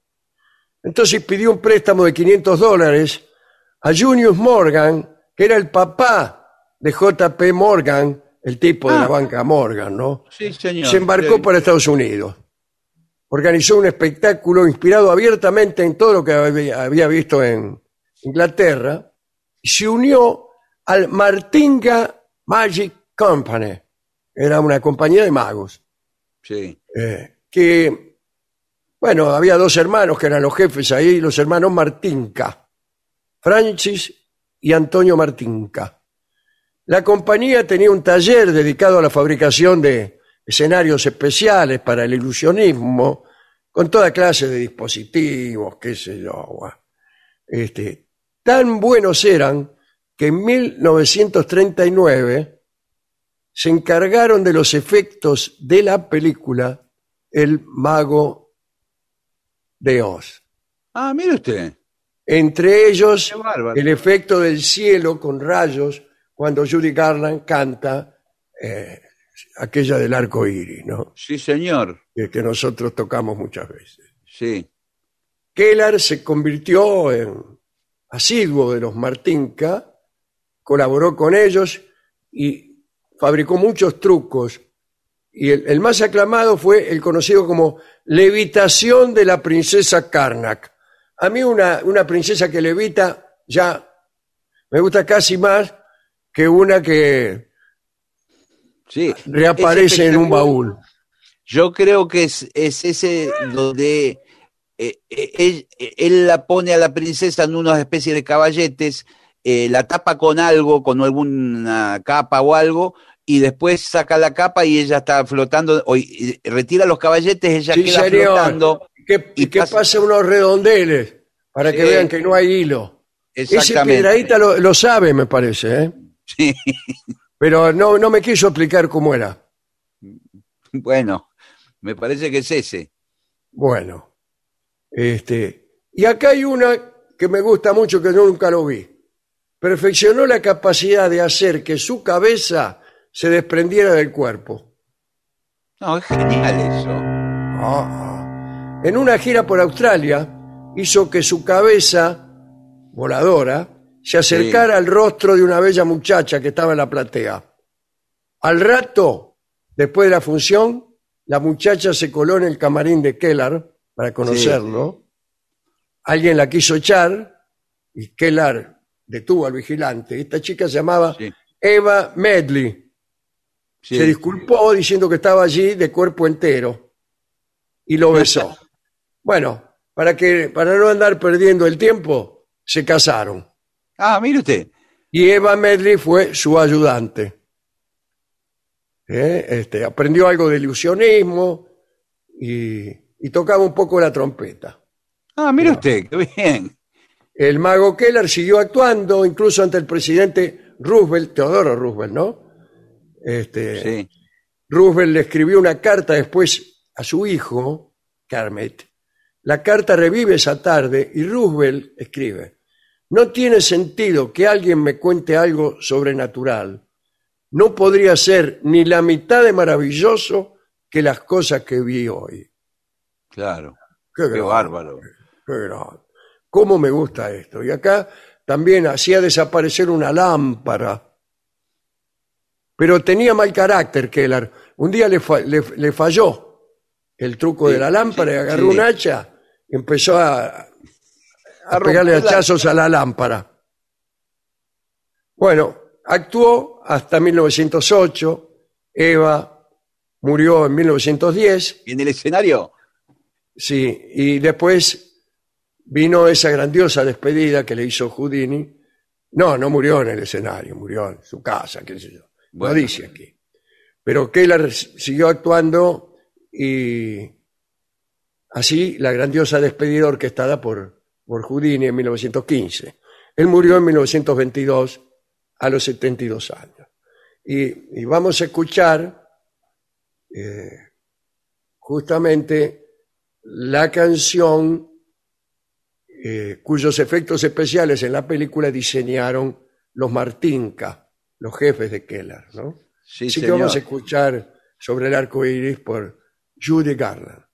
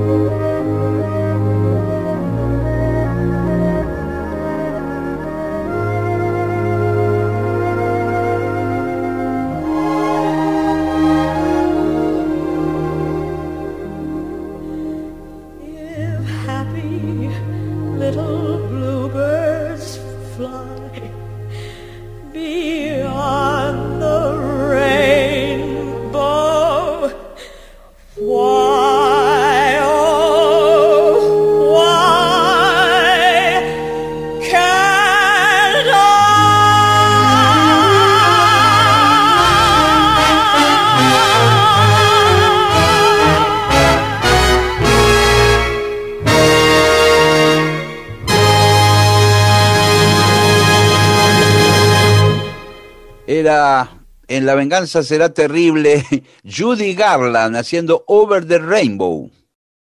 ADUNLAM, la Asociación de los Docentes de la Universidad Nacional de La Matanza. Una organización creada con un solo y claro compromiso, defender la Universidad Nacional, pública, gratuita y de calidad. AM750. AM750 Programación 2021. El sábado de las 7.50. 7 de la tarde. La autopista del sur, derecho al cine. Con Fernando Juan Lima. Lo mejor de la actividad audiovisual. 9 de la noche. La trama celeste. Alfredo Rosso. Un universo mágico de música y arte. 11 de la noche. Radioteatros 750.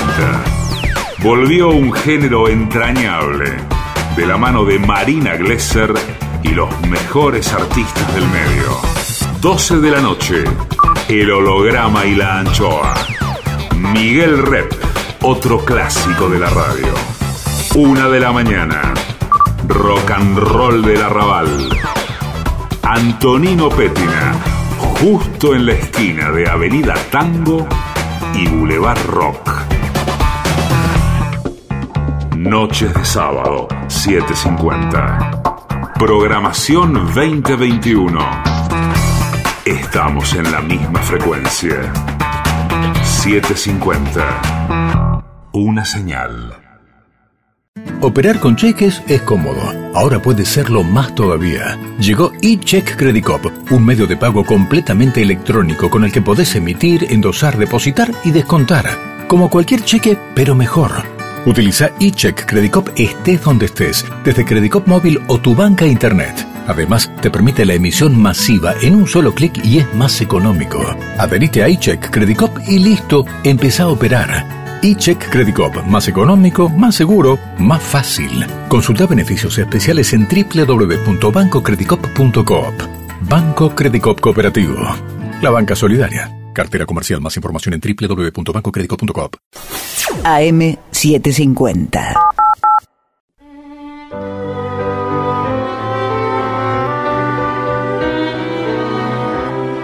Continuamos en La venganza será terrible y este es el mejor momento para el siguiente segmento.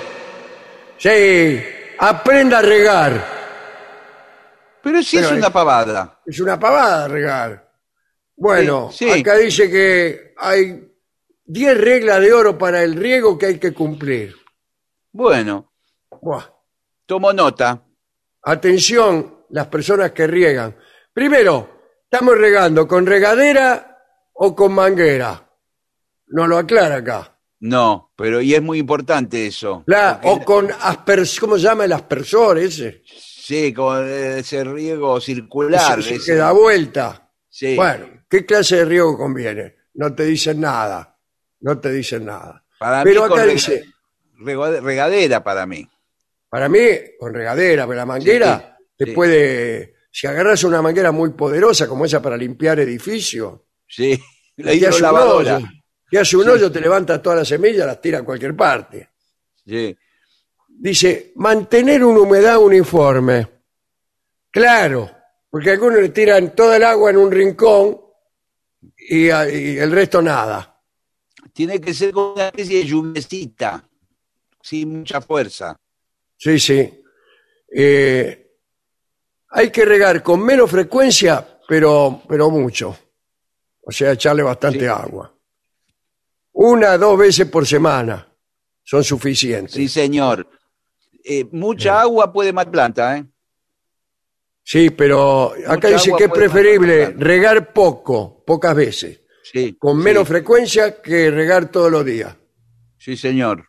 Sí, señor. Bueno, hay que regar tarde, por la noche o si no a la mañana muy temprano, antes del amanecer. Mirá si me voy a levantar a, la- a las 4 de la mañana para regar. Claro, porque a veces el, el agüita que queda en las hojas al mediodía, en verano, las quema. Las termina Claro. quemando. Sí, es como si echarle agua hervida. Pues claro. agua hirviendo. Se no riegue las hojas. Las hojas mojadas se convierten en hojas enfermas. Mirá vos. Hay que ir a la, a la parte de abajo.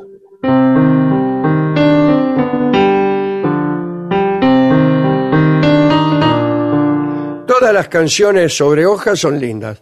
Esas, las verdes hojas del verano, de Dimitri Tionkin, que es la Sí. música del álamo esa, ¿no? Y después la otra... Que tu te a mí Que es las hojas muertas. Bueno, La- las acá es las muertas. hojas mojadas, que Bueno. podríamos componerla. Eh, si permanecen húmedas, pueden aparecer enfermedades de moho, el moho de la hoja. Sí. Y también la, la gota de agua en la hoja puede hacer efecto lupa. Y el sol Hongos. las quema. Sí, señor. Le da el sol y la, y la quema. Eh, Sí, sí. Por, por eso a la tarde es mejor y a la mañana, como decía, eh, a la mañana Pero- temprano. Pero no moje las hojas, señor. Riegue abajo las raíces. El tallo, sí. El agua debe llegar hasta las raíces. Cantidades de agua demasiado bajas sobre- no llegan a las raíces. Claro. Mojan el suelo nada más. Y la planta dice, ¿y qué hacemos con esto? Claro, claro, que hay que tirar de a poquito ahí abajo, eh, ahí abajo y bastante agua. Yo antes salía a regar el jardín de mi casa. Sí, Mucho me gustaba. Porque a la tardecita cuando bajaba el sol, y de sí, paso saludaba sí. a las chicas, a las chicas. Y había, había una que me gustaba, y yo sabe qué hacía. Yo, yo Sí. riego con manguera, ¿eh? Sí, con manguera, sí, está con bien. manguera. Sí. Con manguera. El problema es que yo tenía la canilla, la tenía muy en el fondo de la casa. Sí, una Y manguera larga. que comprar como 50 metros de manguera, porque hasta la cocina era muy lejos. Bueno, Sí. pero no importa. Yo saludaba a las muchachas. Había uno que me gustaba mucho, y yo, Sí, con la manguera, con el chorro, apuntaba a la pared de la casa, que estaba cerca del jardín, y escribía el nombre de ella. Con el chorro escribía el nombre de ella. Es maravilloso. ¿Y ella lo veía?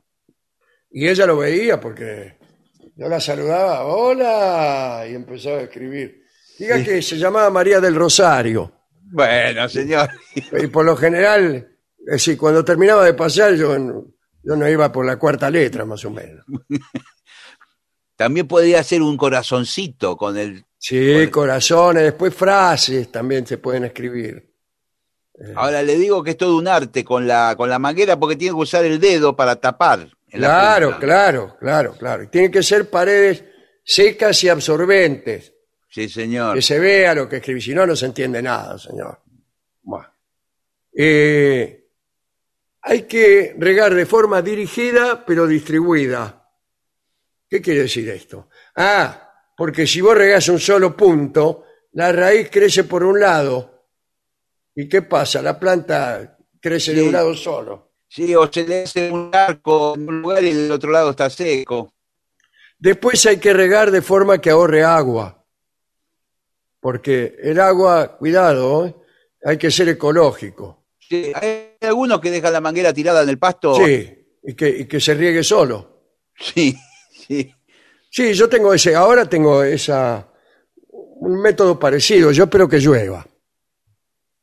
Bueno, no es- en invierno por ahí no está mal, ¿eh? Pero en verano hay que regar bastante.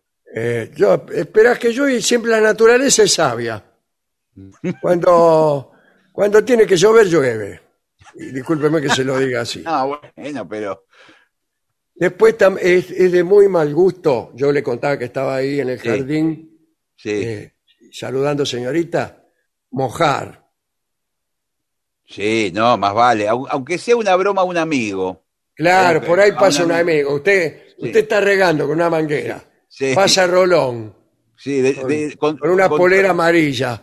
Y un Hola, ¿qué pantalón. tal? ¿Qué tal? ¿Cómo resiste usted la tentación de esperar que pase y lo moja en la nuca? Por ahí tiene un pantalón blanco de lino. Claro. Y usted le manda un buen chorro de la manguera y, que, que- que corra. Sí. Pero sin embargo acá dice que no está bien visto. No está bien visto. Y además hay que evitar la inundación. O sea que usted no llene como si fuera una pileta de agua.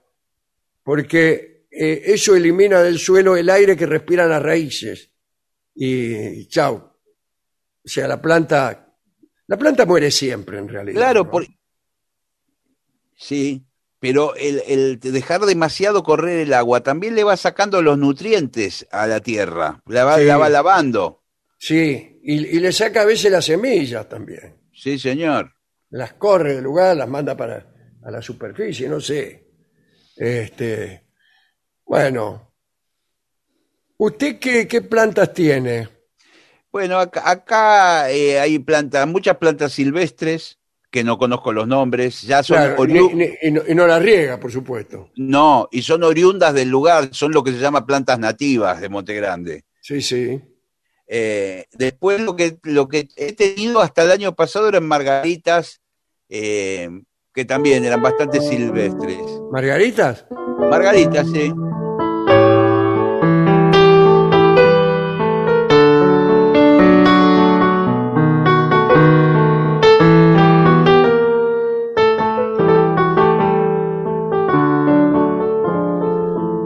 Es un lindo tango.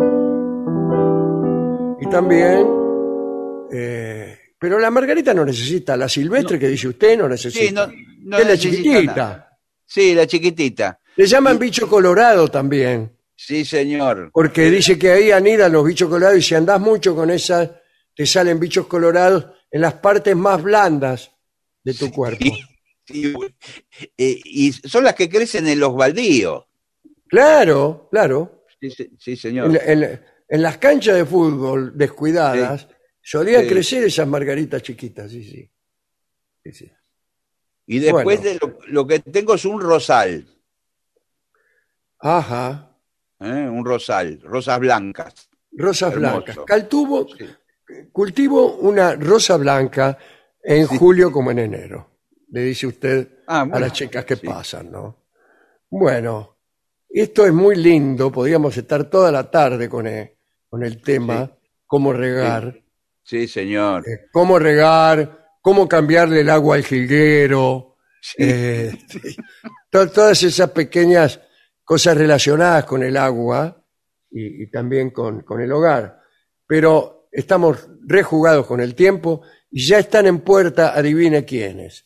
Y hoy es el trío sin nombre. ¿eh? Bueno, vamos a hacer una pausa y estamos ya con la parte musical. Muy bien.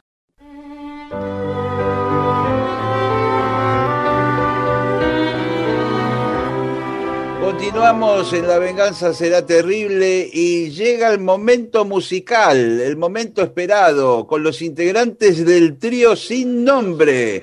Manuel Moreira, Martín Caco Dolina y el licenciado pentacadémico Ale Dolina. Muy Bien. Muy bien, muy bien. Muy bien, muy bien.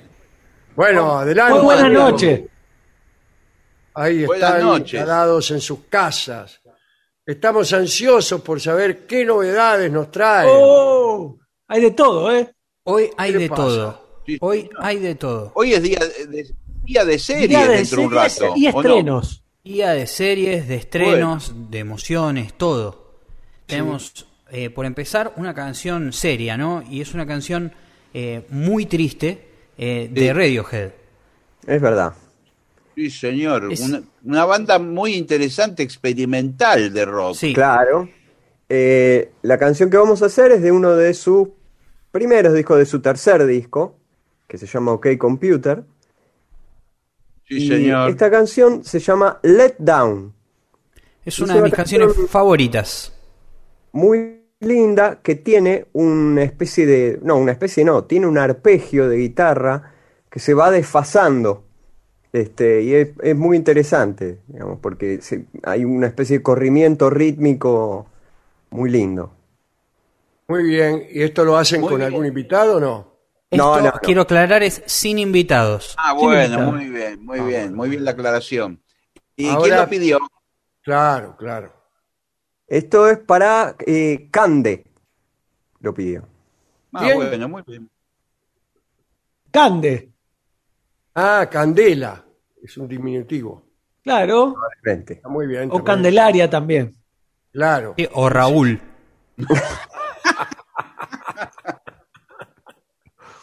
Bueno, vamos a escucharlo. Bien. Dale.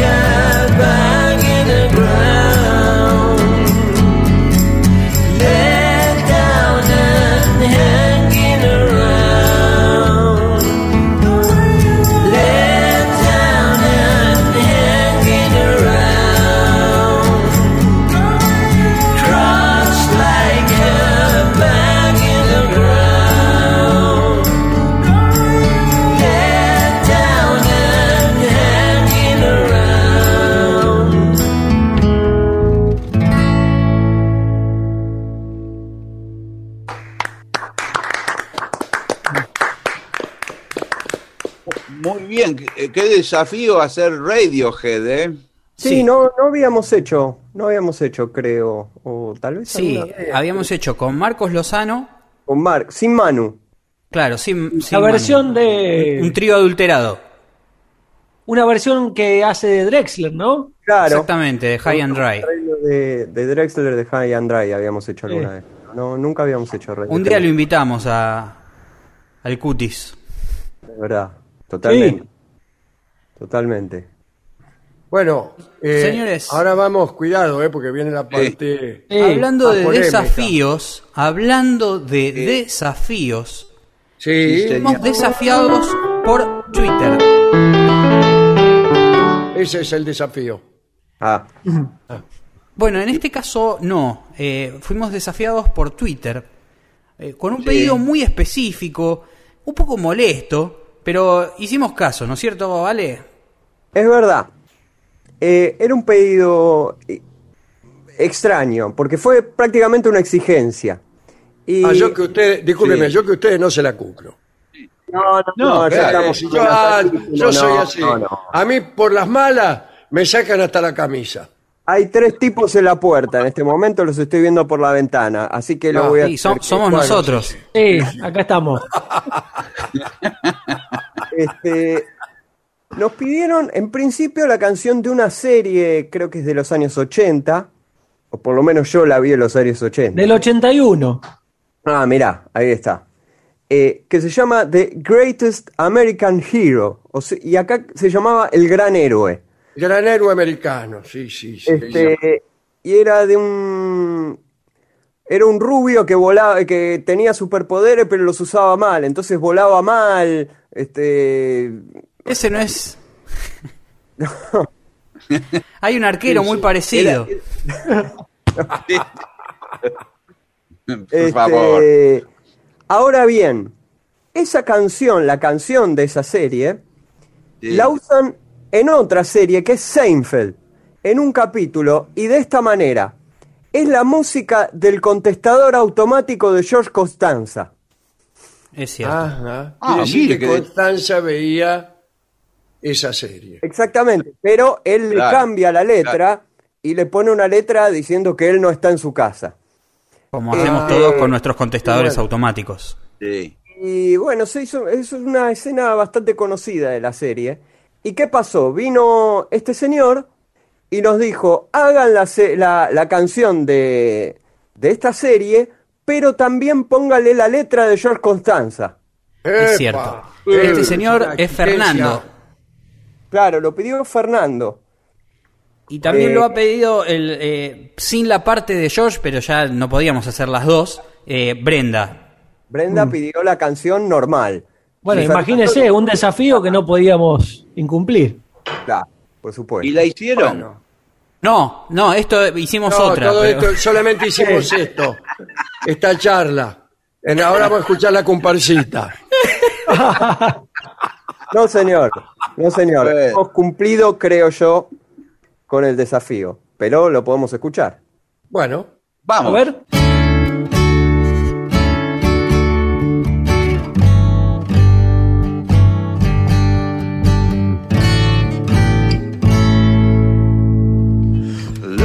What's happened to me.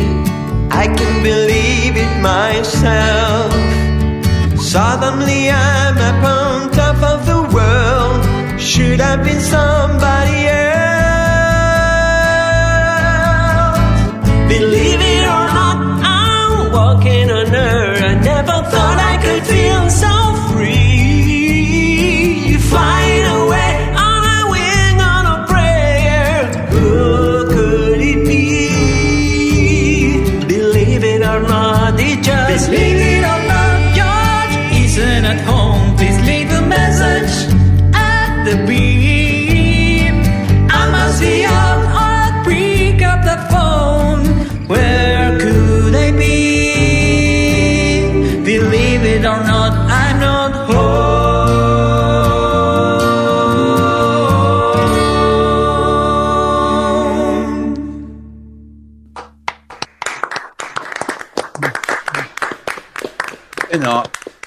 han cumplido. Hemos cumplido.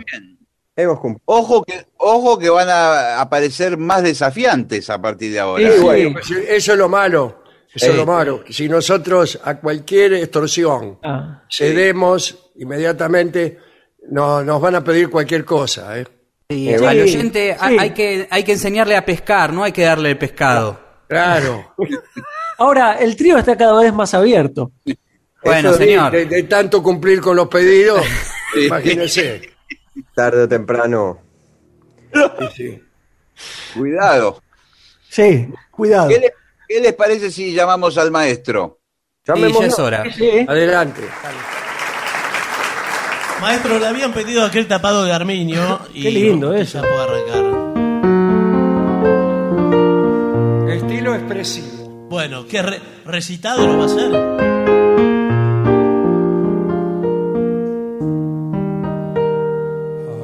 Tapado de arminio,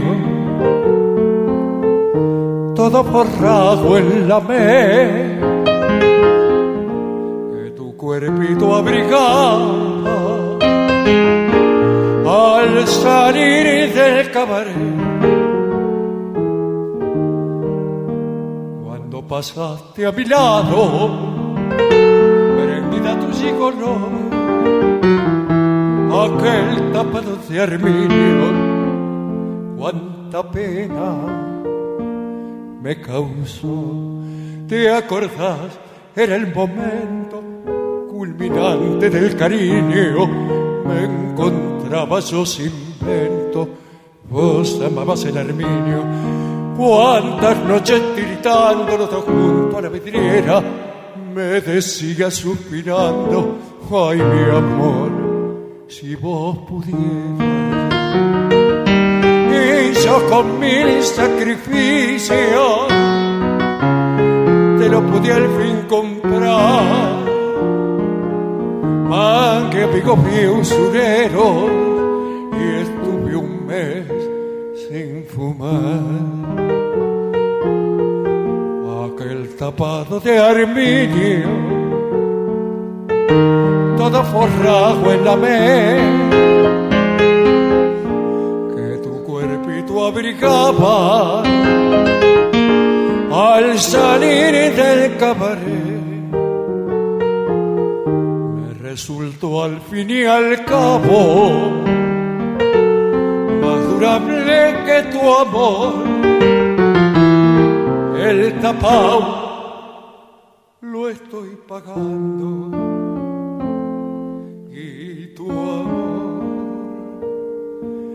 ya se acabó.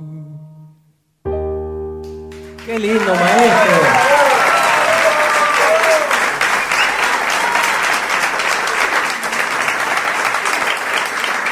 Mirta de Bursaco pide otro día en el paraíso. ¿eh? Eso. A ver si sale. Tema de Phil Collins. Sí. Sí, señor. A ver si nos A sale. ver. Un, dos, tres.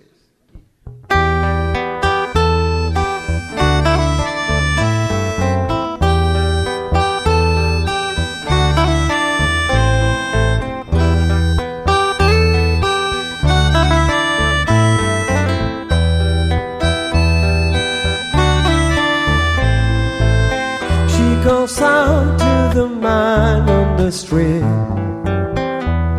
Sir, can you help me? It's cold and I've nowhere to sleep. There's somewhere you can tell me. He walks on, doesn't look back. He pretends he can hear her. Starts to whistle as he crosses the street. Seems embarrassing to be there. Oh, think twice, cause it's another day for you and me in paradise. Oh, think twice, cause it's another day for you, you and me in paradise.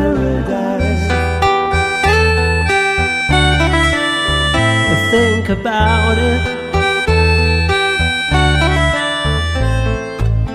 She calls out to the man on the street.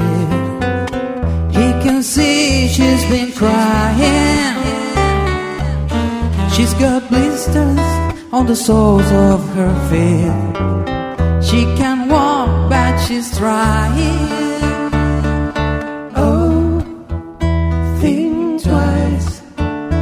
It's another day for you and me in paradise. Oh, think twice, cause it's another day for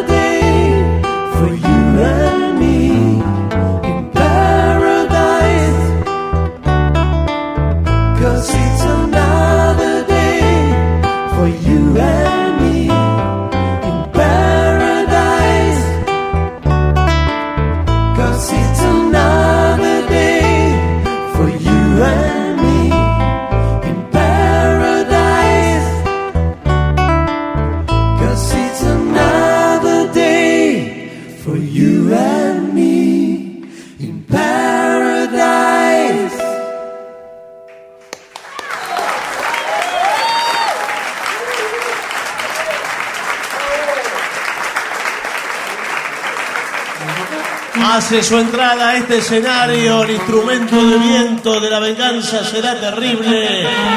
La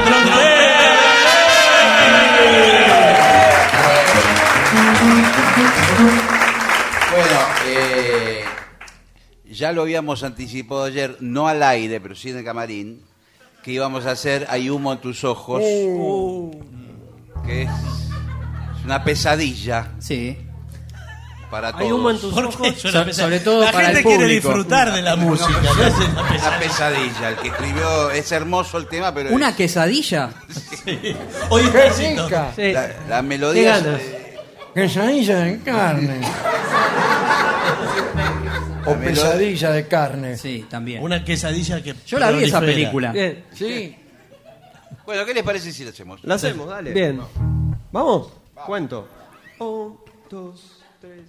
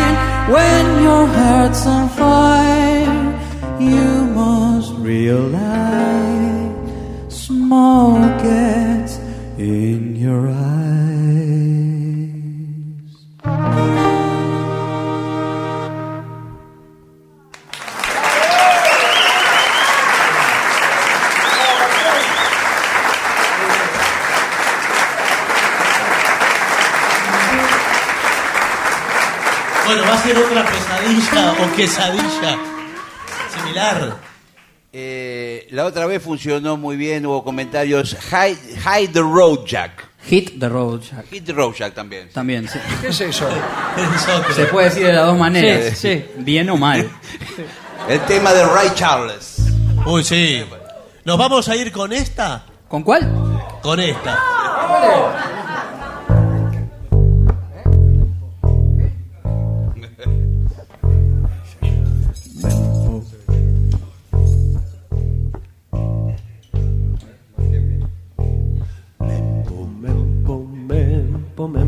Giardinieri.